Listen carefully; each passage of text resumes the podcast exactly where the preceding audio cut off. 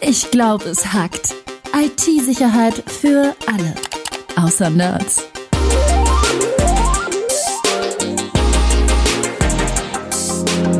Mit Rüdiger Trost und Tobias Schrödel. Ich glaube, es hackt. Mal wieder. Hi, Tobi. Grüß dich, Rüdiger. Hi. Du sag mal, ich habe eine Frage an dich. Okay. Du bist ja eher schon so, sage ich mal, ein IT-Nerd, würde ich jetzt mal behaupten. Und mhm. du sitzt wahrscheinlich auch relativ oft und lange am PC rum.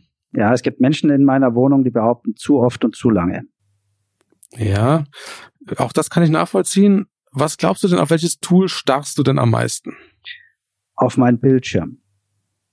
Ja, okay. Und welche Software läuft am meisten, würdest du sagen, wenn du da drauf starrst? Das Betriebssystem. Ja. Nein, ich weiß, worauf du hinaus willst. Du möchtest wissen, ähm, ich, also von der Häufigkeit oder von der Zeitdauer her? Ich würde mal die Dauer sagen. Also womit verbringst du am meisten Zeit? Dann würde ich sagen, es ist nicht die E-Mail, die benutze ich sicherlich am häufigsten am Tag. Dann ist es mit ziemlicher Sicherheit der Browser. Ja, das glaube ich auch. Also ich glaube, dass das geht den meisten Leuten so, dass sie die meisten Tools mittlerweile oder die Kontakt zur Außenwelt eigentlich über den Browser machen. Mhm weil der natürlich sehr mächtig ist, auch von dem, was er kann, aber da kommen wir dann gleich nochmal drauf.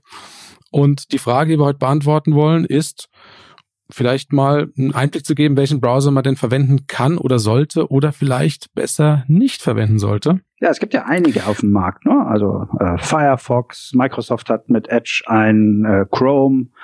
Ähm, was nutzt du? Also ich nutze ehrlich gesagt Safari und Chrome im Wechsel. Mal den, mal den. Okay. Kommt auf die Plattform an so ein bisschen. Aber ähm, hast du eine Ahnung? Also schätz doch mal, was ist denn der verbreitetste Browser? Was nutzen denn die meisten Leute weltweit? Ähm, das glaube ich sogar zu wissen, das ist äh, Chrome. Ähm, aber ich weiß nicht, wie viele Trilliarden Geräte damit bestückt sind und genutzt werden. Das weiß ich leider auch nicht, aber ich kann dir sagen, es sind ungefähr 70 Prozent der Leute, die tatsächlich den Chrome-Browser verwenden. Wow. Also ist der schon mit weitem Abstand der meistgenutzte Browser. Ja, hätte ich nicht gedacht. Und ich habe die Statistik rausgesucht in, im Zuge unseres Podcasts hier und ich war wirklich überrascht. Also ich war wirklich, äh, also geschockt ist das falsche Wort, aber ich war einfach sehr überrascht, weil ich das Gefühl hatte, in Deutschland ist doch eigentlich auch der Firefox äh, und auch der IE beziehungsweise der Edge auch noch sehr verbreitet. Und das kann man auch erklären, warum äh, ich das Gefühl hatte, denn in Deutschland schaut die Sache anders aus. Also hier ist nur knapp die Hälfte Chrome-Land letzten Aha, Endes. Okay. Und auch der ähm, Break-Even, wo der Chrome-Browser den Firefox überholt hat, kam viel, viel später. Also Seit 2012 etwa ist der Chrome der meistgenutzte Browser. Da hat es den Firefox überholt. So lang schon, hätte ich Weltweit. nicht gedacht. Wow. Aber das, das ist ewig lang. Ja, aber du sagst ja damit auch eines, den Firefox gab es vor Chrome. Das heißt, Google hat mal wieder etwas, äh, sag ich mal, unter seiner Flagge produziert, was es schon mal gab ähm, aber was offensichtlich dann plötzlich besser war als alle anderen auf dem Markt, wie so oft. Ne? Google Maps, vorher gab's Falk-Pläne ähm, und was nicht alles, auch E-Mail gab's ja vor Gmail schon, aber es gibt keinen anderen Provider, der mehr Postfächer hat als Gmail. Also offensichtlich hat Google da wieder ein super tolles Tool hingelegt. Ähm, ja, ich benutze es nicht in einem Firefox. Schon seit vielen, vielen Jahren. Das ist eine Sache, die ich, ja, ich habe es mir angewöhnt vielleicht. Ich nutze den auch sehr gerne und ich finde ihn auch super klasse. Chrome nutze ich hin und wieder, wenn Firefox nicht will, weil offensichtlich gibt es auch wieder Webseiten, die mit dem einen oder anderen nicht so sauber funktionieren. Ähm, aber ich merke schon, die sind dann im Hintergrund oft auch irgendwie mit Google irgendwie verbandelt.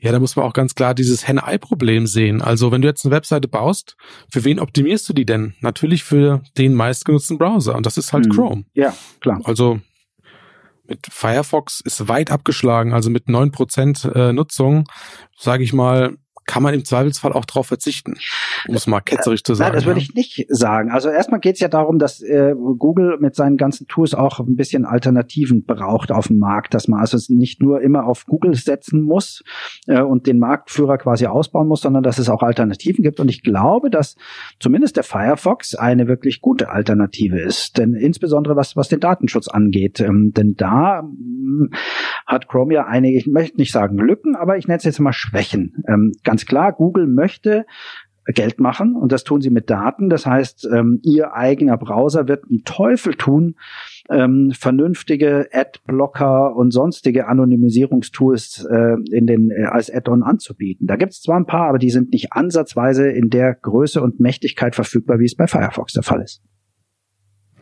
Das stimmt. Das ist natürlich das typische Google-Geschäftsmodell. Und ich bin wahrscheinlich einer der wenigen, der auch gerne für einen Browser zahlen würde. Also ich würde lieber im Jahr 50, 60, 70 Euro einschmeißen in einen Browser und dann nicht äh, getrackt und ausgewertet werden, weil das muss man sagen, das ist der Nachteil von Google.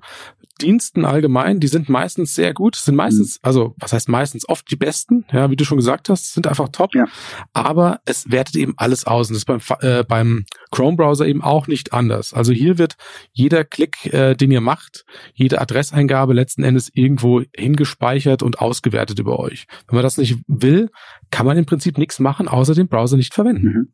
Ja, da ist ja zum Beispiel auch äh, Safari, der jetzt, sag mal, größtenteils eigentlich nur auf den auf den Apple-Plattformen läuft, insbesondere auf dem auf dem iPhone. Da nutze ich ihn übrigens auch, muss ich dazu sagen. Also meine Firefox-Nutzung äh, beschränkt sich auf den Laptop und äh, den, ich nenne es jetzt mal den PC, Schrägstrich iMac auf dem Schreibtisch.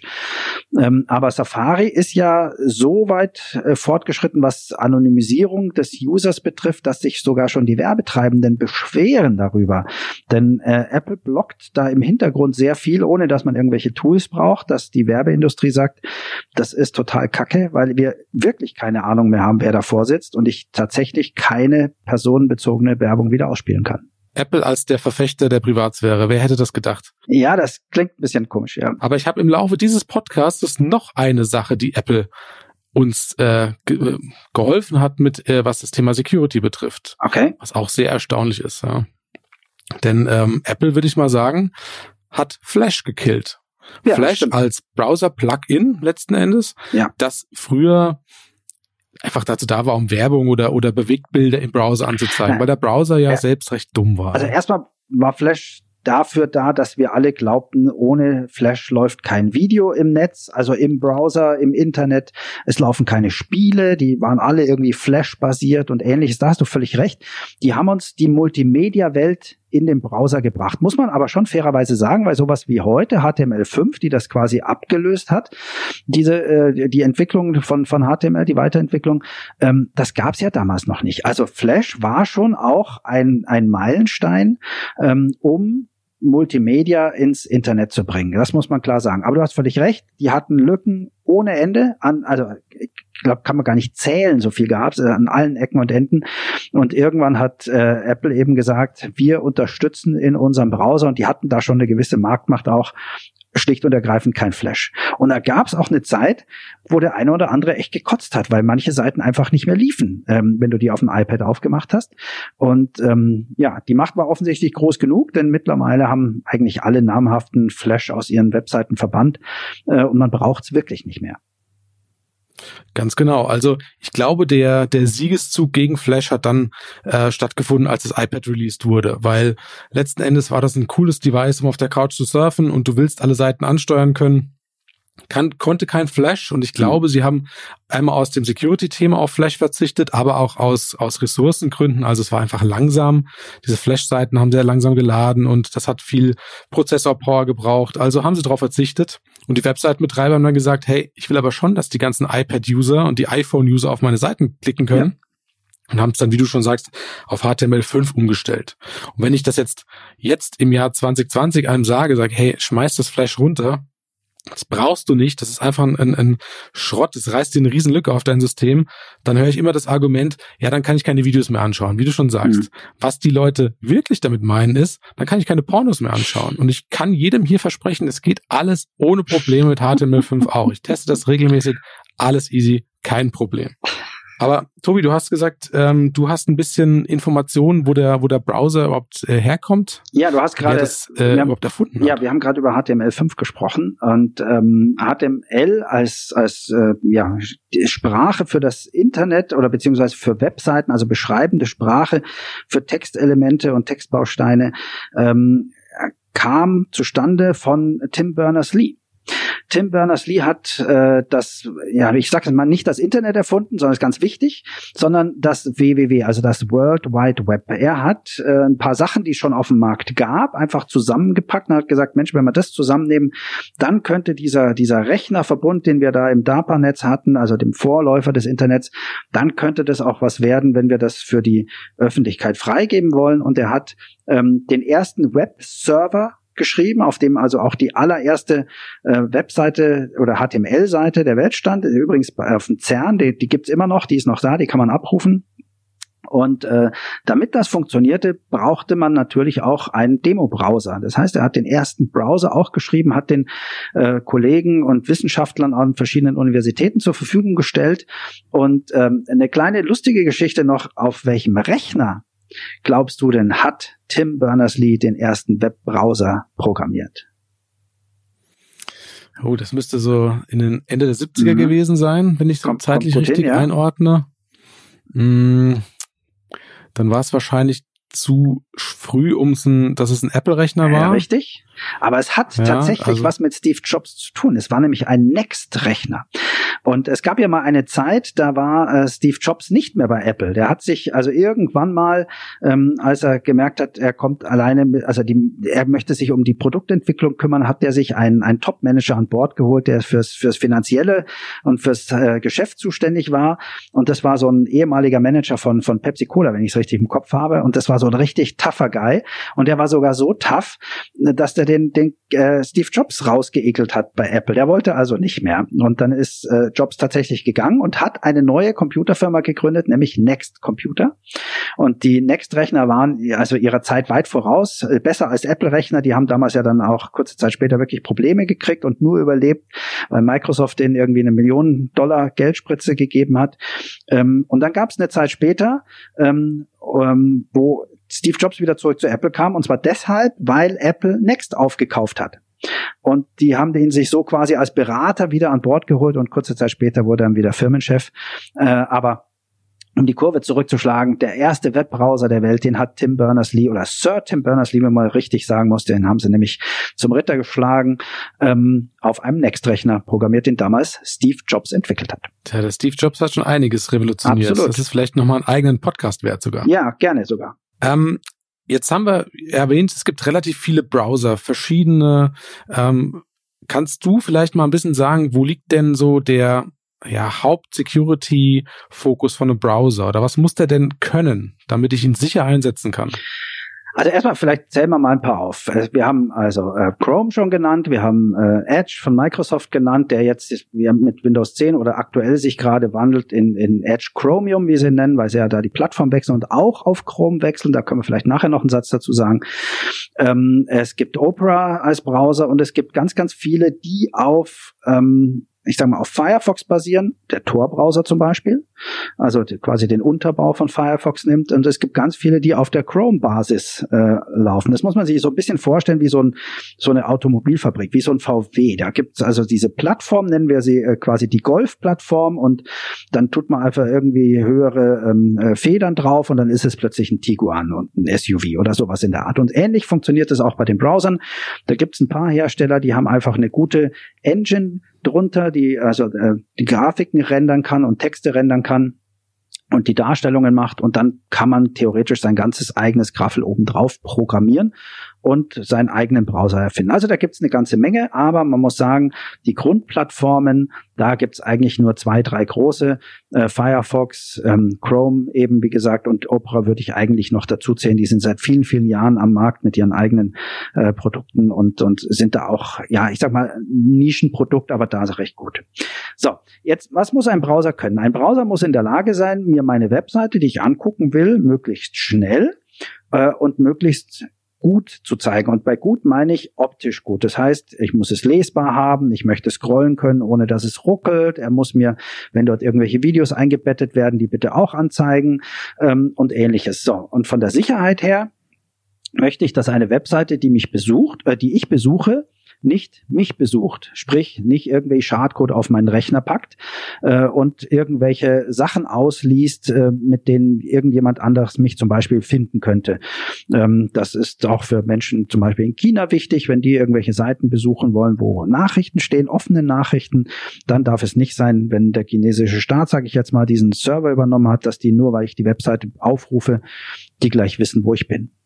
Das wäre für mich das, was ein Browser können soll. Und wenn man jetzt den Browser als das Tor zur, zur Welt mal sieht, oder das Tor zum World Wide Web, wie man es mhm. definieren will, dann ähm, muss man ja da eigentlich auch was reinlassen. Also du kannst ja nicht nur rausschicken, sondern du musst da was empfangen können. Ja, die Webseiten eben. Damit das Ganze sicher funktioniert, setzen die aktuellen Browser meist auf eine Sandboxing-Technologie. Das heißt, es lädt ähm, sozusagen den Code nicht auf den Computer direkt, sondern behält ihn in einem geschützten Bereich vor. Also die Webseiten, die Code ausführen auf eurem System, führen den in einer sogenannten Sandbox, also wie eine Art Sandkasten aus, dürfen aber nicht auf die Ressourcen von eurem Computer direkt zugreifen. Und das ist ein Security-Feature der, sage ich mal, bekannteren Browser, das natürlich extrem wichtig ist, dass zum Beispiel kein Schadcode direkt auf eure Platte geschossen werden kann, sage ich mal. Aber dann jetzt vielleicht noch eins dazu, weil man liest ja immer von diesen Cookies. Die Cookies werden ja trotzdem vom Browser auf meiner Festplatte gespeichert. Jetzt vielleicht einen Satz dazu. Cookies sind tatsächlich kleine Dateien, ähm, die der Browser an sich speichert, allerdings nicht die Webseite, die ihr aufgerufen hat, habt. Ähm, also das Ausführen, das Speichern selber macht der Browser und das macht er relativ sicher. Die Daten, die er da reinschreibt, das sind Informationen, die kommen von der Webseite, die das Cookie speichern möchte. Und ein Cookie ist etwas, da wird auch viel gestritten. Ich persönlich sage, ich weiß nicht, wie du das siehst, Rüdiger, ein Cookie ist erstmal kein großartiges Sicherheitsproblem. Ähm, es kann dafür genutzt werden, dass es mich, dass ich getrackt werde, also dass die wissen, ich bin wieder da, weil ich den Shop schon mal besucht habe. Aber ich bin ja auch in der Lage, meinen Browser so einzustellen, dass alle Cookies immer gelöscht werden, was dann halt zur Folge hat, dass die eben immer wieder glauben, dass jemand Neues und ich eben nicht wieder, äh, sag ich mal, Sonderangebote kriege, die zu meinem letzten Einkauf passen oder ähnlichem. Ja, so ein Cookie, es hat Vor- und Nachteile. Also teilweise finde ich es ja gut, wenn ich wieder erkannt werde ähm, und mich vielleicht nicht mehr einloggen muss, weil ich schon ein, ein so ein, Session-Cookie habe, finde ich es ja okay.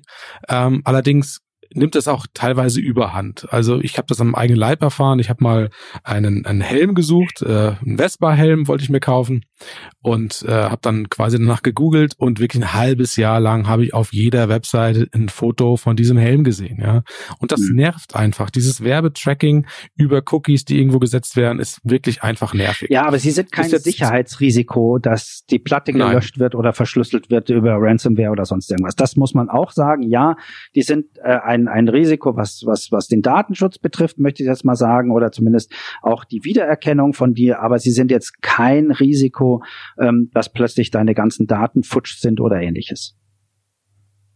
Das ist absolut richtig. Das ist absolut richtig. Wenn wir über ein Sicherheitsrisiko sprechen, dann sollten wir mal über Browser-Plugins reden, weil ja. man kann dieses Tool, dass man das mitkommt mit dem Betriebssystem oder mit dem, mit dem Chrome runtergeladen wird, auch noch erweitern. Also ich kann beliebige verschiedene Funktionalitäten nachrüsten sozusagen in so einen Browser und da sollte ich vielleicht auch ein bisschen aufpassen, oder? Ja, unbedingt sogar. Ich glaube, dass die größte Sicherheits, äh, das größte Sicherheitsrisiko eines Browsers sind die Plugins. Jetzt muss man sich vorstellen, dass die Plattform, ähm, also der Firefox oder der Chrome, ähm, sicherlich gebaut werden von ähm, Menschen, die sich dort um die Sicherheit kümmern. Jetzt kann aber jeder so ein Plugin bauen. Äh, und wenn das cool ist, dann lade ich mir das vielleicht runter. Der Haken an der Sache ist, ich vergesse es. Das heißt, ich nutze das vielleicht jetzt, weil ich aus, keine Ahnung, aus YouTube ein Video runterladen möchte, was ich so erstmal nicht auf den ersten Schritt kann. Und da brauche ich halt so ein Plugin und dann installiere ich mir das und dann ist das für ewig und drei Tage drauf. Ähm, der Entwickler hat aber vielleicht auch schon längst keinen Bock mehr, dieses Ding weiter zu pflegen. Und dann tauchen Sicherheitslücken auf, die vielleicht keiner mehr schließt. Das heißt, tatsächlich ist es so, dass Plugins und Add-ons, wie sie auch heißen, im Browser aus meiner Sicht eine der größten Sicherheitsrisiken darstellen und um die muss man sich einfach kümmern. Deswegen nicht nur einmal im Jahr ein Backup machen von allen Fotos und Daten auf die Platte und dem, dem Bruder, dem Nachbarn bringen, sondern auch einmal im Jahr in dem Browser mal nachgucken, was für Add-ons habe ich denn da laufen? Was tun die denn? Brauche ich die überhaupt noch? Und obwohl die meisten mittlerweile automatisches äh, Update-System auch haben, sind die auf der aktuellsten Version. Ja, das gilt im äh, Besonderen für den Browser, aber eigentlich für alle Tools. Also immer schön die Patches einspielen, ähm, damit man geschützt mhm. ist. Vielleicht abschließend, um den Hörern so einen kleinen Tipp zu geben. Es ist relativ schwer zu sagen, nutzt diesen Browser und du bist safe. Ja. Das kann man nicht sagen, weil jeder Browser hat seine Vor- und seine Nachteile. Was man aber sagen kann, ist, wenn der Browser auf aktuellen Stand ist und ihr regelmäßig schaut, äh, vielleicht nachdem ihr diesen Podcast gehört habt, einfach mal reinschauen, welche Plugins habe ich denn installiert und brauche ich die überhaupt noch? Einfach mal runterschmeißen, weil ihr wisst gegebenenfalls nicht, wer hat die programmiert und welche Informationen über mich senden die denn sonst noch wohin, diese Plugins? Ja. Also einfach mal aufräumen da und ähm, dann ist natürlich viel, ja, welcher Browser gefällt mir am besten. Das ist auch klar. Ja, also ich würde mal sagen, die genannten sind alle nicht unsicher. Ähm, per se, man kann sie aber durchaus durch Konfigurationsfehler oder durch Plugins alle hinrichten, um ein Rieseneinfallstor für Schadcode. Das kannst du sowieso. Also das ist eine Sache, die äh, hat man immer auf dem Schirm und sollte man haben. Äh, vielleicht eins noch ganz wichtig: Der Browser bietet einfach auch manchmal Funktionen, die man nicht unbedingt nutzen sollte. Also ich denke da an dieses Passwort speichern beim, beim Einloggen. Da wird mir immer gefragt, möchtest du dieses Passwort speichern? Dann muss man es nicht nochmal eintippen. Ähm, Browser sind in der Regel, es gibt jetzt ein paar, die haben dann eine Sicherheit drin, aber ich sage es jetzt mal einfach pauschal, Browser sind eigentlich der falsche Ort, um Passwörter zu speichern. Das muss man einfach klar sagen. Es gibt äh, Apps und Tools, die äh, legen die Passwörter ab, so Passwort-Saves, die tun das hochgradig verschlüsselt. Ähm, beim Browser ist es, ich vergleiche es immer mit einer Sicherheitstür. Du hast eine Sicherheitstür mit drei Schlössern, die sperrst du immer ab, aber wenn du dein Passwort im Browser gespeichert hast, ist es genauso, wie wenn du immer die Schlüssel stecken lässt an der Tür. Also da kannst du dann auch sieben Schlösser haben. Wenn die Schlüssel im Schloss bleiben, dann macht es keinen Sinn. Also das ist eine Sache, lasst das bitte bleiben, das macht überhaupt keinen Sinn. Und ich möchte, äh, zu, bevor wir aufhören, noch ganz kurz eins sagen. Also Firefox finde ich deshalb gut, weil man wirklich extrem viele Plugins hat, die äh, auch viel helfen und wo es auch wirklich eine gute Auswahl gibt. Chrome ist aus meiner Sicht der schnellste Browser. Das belegen auch viele, viele Tests. Das muss man auch fairerweise sagen. Der ist nicht schlecht, aber natürlich muss man im Hinterkopf immer haben, da ist Google und nimmt mit, was es kriegt. Äh, allerdings gibt es auch einen kleinen Tipp. Ich habe ja gesagt, dass diese Plattformen auch von anderen Firmen genutzt werden. Es gibt einen Browser, der heißt Iron Browser, also wie das Eisen, das Englische. Und dieser Iron Browser, den hat eine Firma auf Basis von Chrome gebaut. Ähm, das Einzige, was die da gemacht haben, die haben äh, die Tracking-Funktion des Original Chrome Browsers da einfach entfernt. Ansonsten soll das äh, so ziemlich eins zu eins das Gleiche sein. Insofern vielleicht wäre das mal ein kleiner Tipp zum Ausprobieren. Das mache ich heute Abend, Tobi. Den schaue ich mir an. Ich auch. Guter Tipp. Absolut. Wieder was gelernt, Rüdiger.